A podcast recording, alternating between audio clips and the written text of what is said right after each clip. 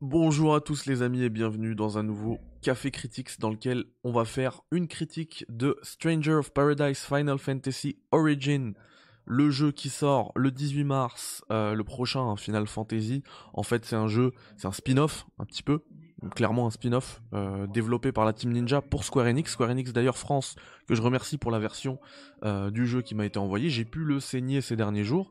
Je l'ai maintenant euh, terminé, croyez-moi. J'ai plus subi qu'apprécié cette expérience.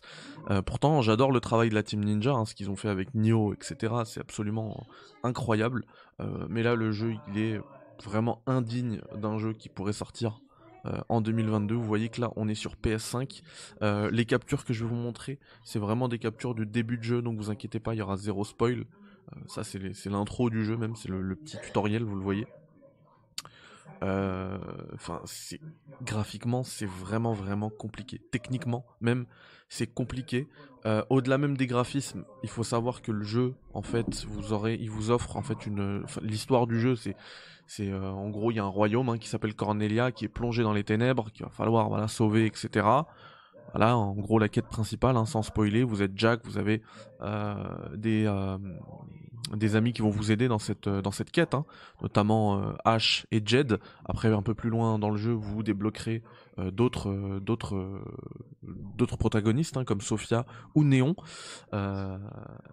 Et du coup, voilà, vous, vous ferez depuis cette map monde, vous, map monde, pardon, vous irez euh, dans ces zones, mais c'est des zones extrêmement fermées. Euh, c'est pour ça que je dis que peut-être même pas un jeu euh, avec un level design de PS3, c'est peut-être peut-être du level design de PS2 qu'on a en face de nous. C'est vraiment extrêmement fermé, c'est des petites zones couloirs. qu'il va falloir nettoyer à chaque fois. La structure c'est toujours la même. Hein. Une zone, une, une nouvelle mission, une nouvelle zone qui n'a rien à voir avec la première. Euh, euh, faut nettoyer la zone, arriver jusqu'au boss final, regarder une cinématique. Voilà, ainsi de suite, ainsi de suite, ainsi de suite. D'autant que les cinématiques, euh, enfin l'histoire, moi je l'ai trouvé très peu intéressante, vraiment.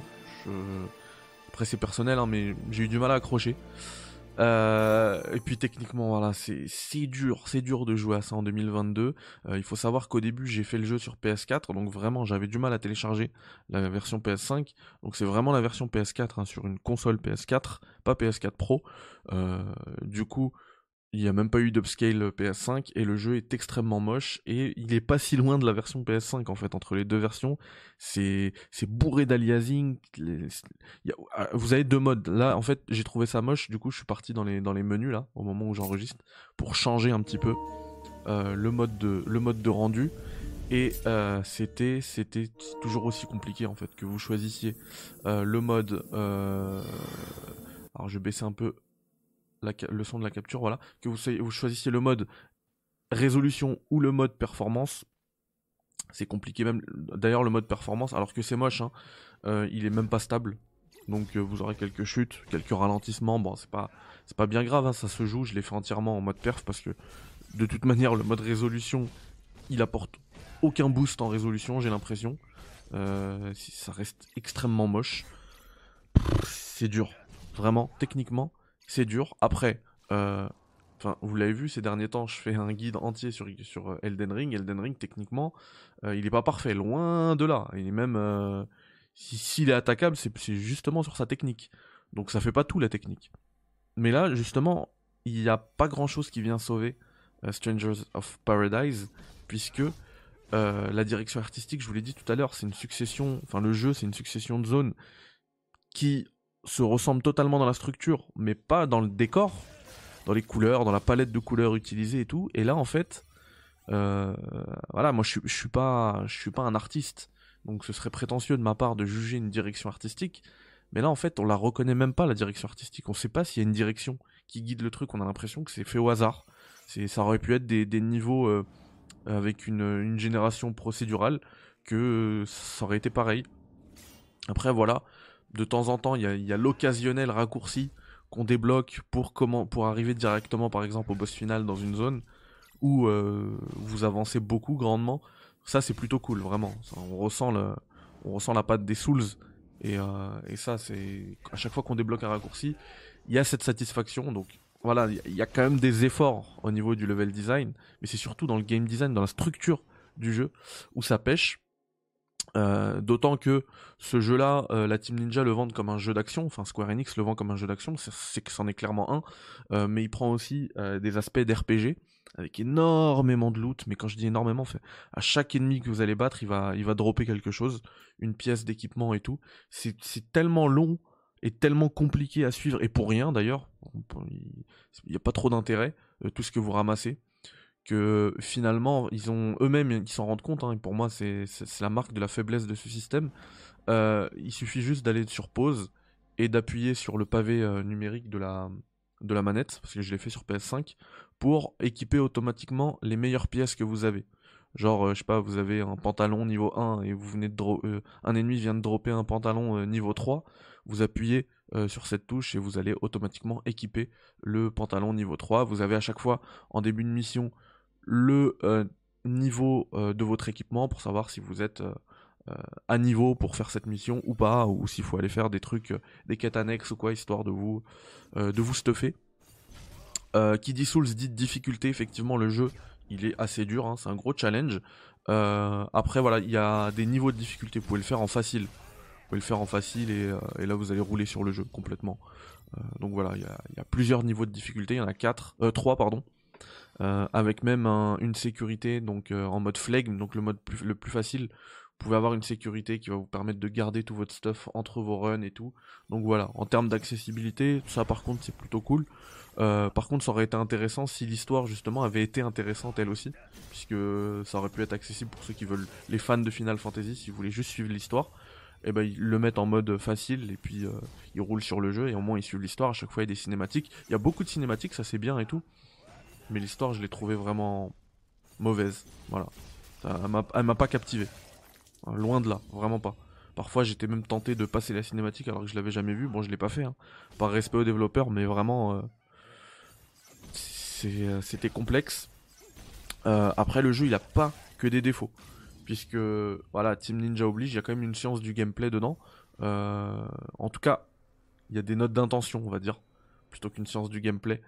Euh, voilà, attaque, euh, les parades, les esquives, euh, tout ça. Il y a, y a aussi la tradition Final Fantasy qui est derrière. Moi, je pense que pour les, fans de Final Fantasy, déjà dedans, dès qu'ils vont lancer, ils vont sentir un petit peu la magie Final Fantasy en termes de caractère design. Je trouve que c'est plutôt cool. En termes de bah, les menus, etc. On a l'impression, enfin, on est dans un Final Fantasy très clairement. parfois des musiques qui vont vous faire penser à du Final Fantasy. Voilà, euh, donc voilà, là ça c'est le royaume de Cornelia que vous voyez. Euh, voilà, les cinématiques elles sont plutôt, elles sont plutôt pas mal, je veux dire.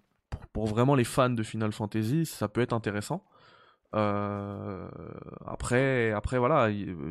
ah oui, justement aussi pour les, fans de Final Fantasy, puisque j'en étais sur le gameplay, il y a aussi le système de job à faire monter. à chaque fois, en fait, dans le jeu, vous débloquez des, ils appellent ça des cubes. C'est un peu les feux dans, dans les Souls. Vous savez, c'est ces zones-là qui vont vous permettre de vous restaurer, mais également de euh, réinitialiser toute la vie euh, dans la zone, tout ce qui était vivant dans la zone, euh, tous les ennemis, etc. Bref, c'est exactement comme dans les Souls, sauf que vous avez aussi accès, bah, un peu comme dans les Souls, hein, où vous, avez, vous pouvez monter de niveau, etc. Et ben là, vous avez accès à votre sphérié qui va vous permettre de monter vos jobs à chaque fois et de changer justement de job, de, de type de combat, de style de combat, etc. Euh, donc voilà, à ce niveau-là, c'est quand même respectueux, je veux dire. Ils ont essayé de lier un petit peu les deux, euh, le meilleur des deux mondes. Et euh, au niveau du gameplay, c'est intéressant. Franchement, c'est intéressant. Et je pense que là où le jeu peut être, peut avoir un certain intérêt, c'est de le faire dans les modes de difficulté les plus élevés et en mode coop. Puisqu'on peut jouer jusqu'à 4. Moi, j'ai pas pu tester la coop, hein, puisque je l'ai fait en early access. Euh, mais je suis sûr, de toute manière, en coop, on s'amuse tout le temps. Euh, et le jeu, je pense qu'il a, il apporte, euh, enfin, ce, ce, comment dire, ce sentiment de challenge, de satisfaction à chaque fois que tu vas un boss, alors que c'est dur et tout. Quand tu le fais à 4 en équipe, ça peut être hyper satisfaisant, hyper intéressant, vraiment. Je pense que c'est vraiment là où, où l'intérêt du jeu va se jouer. Ça va être sur la coop. Parce que pour le reste, zéro intérêt, vraiment. j'ai été, j'ai été très déçu déçu. Franchement, si j'avais pas eu à faire un test pour vous, je pense pas que je serais allé au bout, j'aurais abandonné. Parce que chaque, chaque seconde passée sur Stranger of Paradise, c'était pour moi une seconde en moins sur Elden Ring, par exemple. donc voilà. C'est comme ça que j'ai vécu le jeu. Je l'ai plutôt subi. J'ai vraiment pas aimé.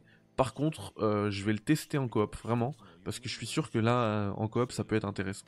Se fixer du défi, de le mettre en, mode le plus difficile, et allez, ce soir, on l'attend cette mission, euh, on se met à 4, on se connecte, on l'attend, on le fait, en mode raid, tu vois. ça, ça, peut être un, intérêt pour Stranger of Paradise Final Fantasy Origin. Donc voilà, moi vraiment, en l'état, sans avoir testé la coop, je ne vous le conseille pas. Euh, après, à voir ce que ça donne en coop et euh, pourquoi pas le tester avec vous euh, en live sur Twitch, pourquoi pas. Donc ça peut être ça peut être quelque chose. Du coup, je vais vous mettre la note que j'ai attribuée à Stranger of Paradise Final Fantasy Origin et ça me fait du mal parce que j'aime beaucoup la Team Ninja. Mais je suis désolé, pour l'instant, en l'état actuel, alors si on, si on euh, encadre mieux ça, ça, va être mieux. Euh, voilà. C'est un 4 sur 10. Vraiment, c'est c'est pas la moyenne, quoi. C'est même pas la moyenne. C'est un jeu, franchement, même s'il était sorti deux générations auparavant, genre sur PS3, on aurait été euh, sur un jeu difficilement acceptable, techniquement déjà. Déjà il y a deux générations, sauf que là ça sort sur PS5. Euh, juste pour info, puisque je vous ai dit que je l'ai testé sur PS4 et sur PS5, il y a un truc intéressant à noter, c'est que les saves ne sont pas compatibles entre les deux plateformes. Donc si vous commencez votre partie sur PS4 et que vous la continuez sur PS5, bah c'est pas possible. En, tout cas en l'état, c'est pas possible. À date. Donc voilà, soyez euh, quand même prévenus. Euh, si vous voulez vraiment le faire, faites-le directement sur PS5. je pense que voilà, je euh, juste un dernier truc avant de couper le d'arrêter le test, euh, je vais vous offrir Stranger of Paradise. Alors certains vont me dire qu'après ce test c'est pas un cadeau, mais c'est gratuit donc euh, vous pouvez au moins le tester sur PlayStation. ben vous c'est simple, vous avez même pas besoin de vous abonner, mettez-moi un commentaire, dites-moi je le veux, je ferai un tirage au sort avec tous ceux qui mettront un commentaire, tout simplement. Voilà. Même si vous n'êtes pas abonné, puis c'est tout. C'est cadeau. Voilà les amis, euh, on se retrouve très vite. Alors si vous le regardez au moment de la publication, donc le lundi 14 mars à midi, sachez que ce soir, je fais une émission chez les Share Players sur euh, Elden Ring. Vous pouvez peut-être même la catcher en replay. Et euh, moi, bah, je vous, on se revoit bah, très rapidement. Hein. Je vous fais une vidéo dans la semaine sur le lore. Je vais essayer de tenter, je vais tenter d'expliquer le lore d'Elden Ring, l'histoire d'Elden Ring, etc. Voilà les amis, vous prenez soin de vous. Bye bye, ciao, une belle journée.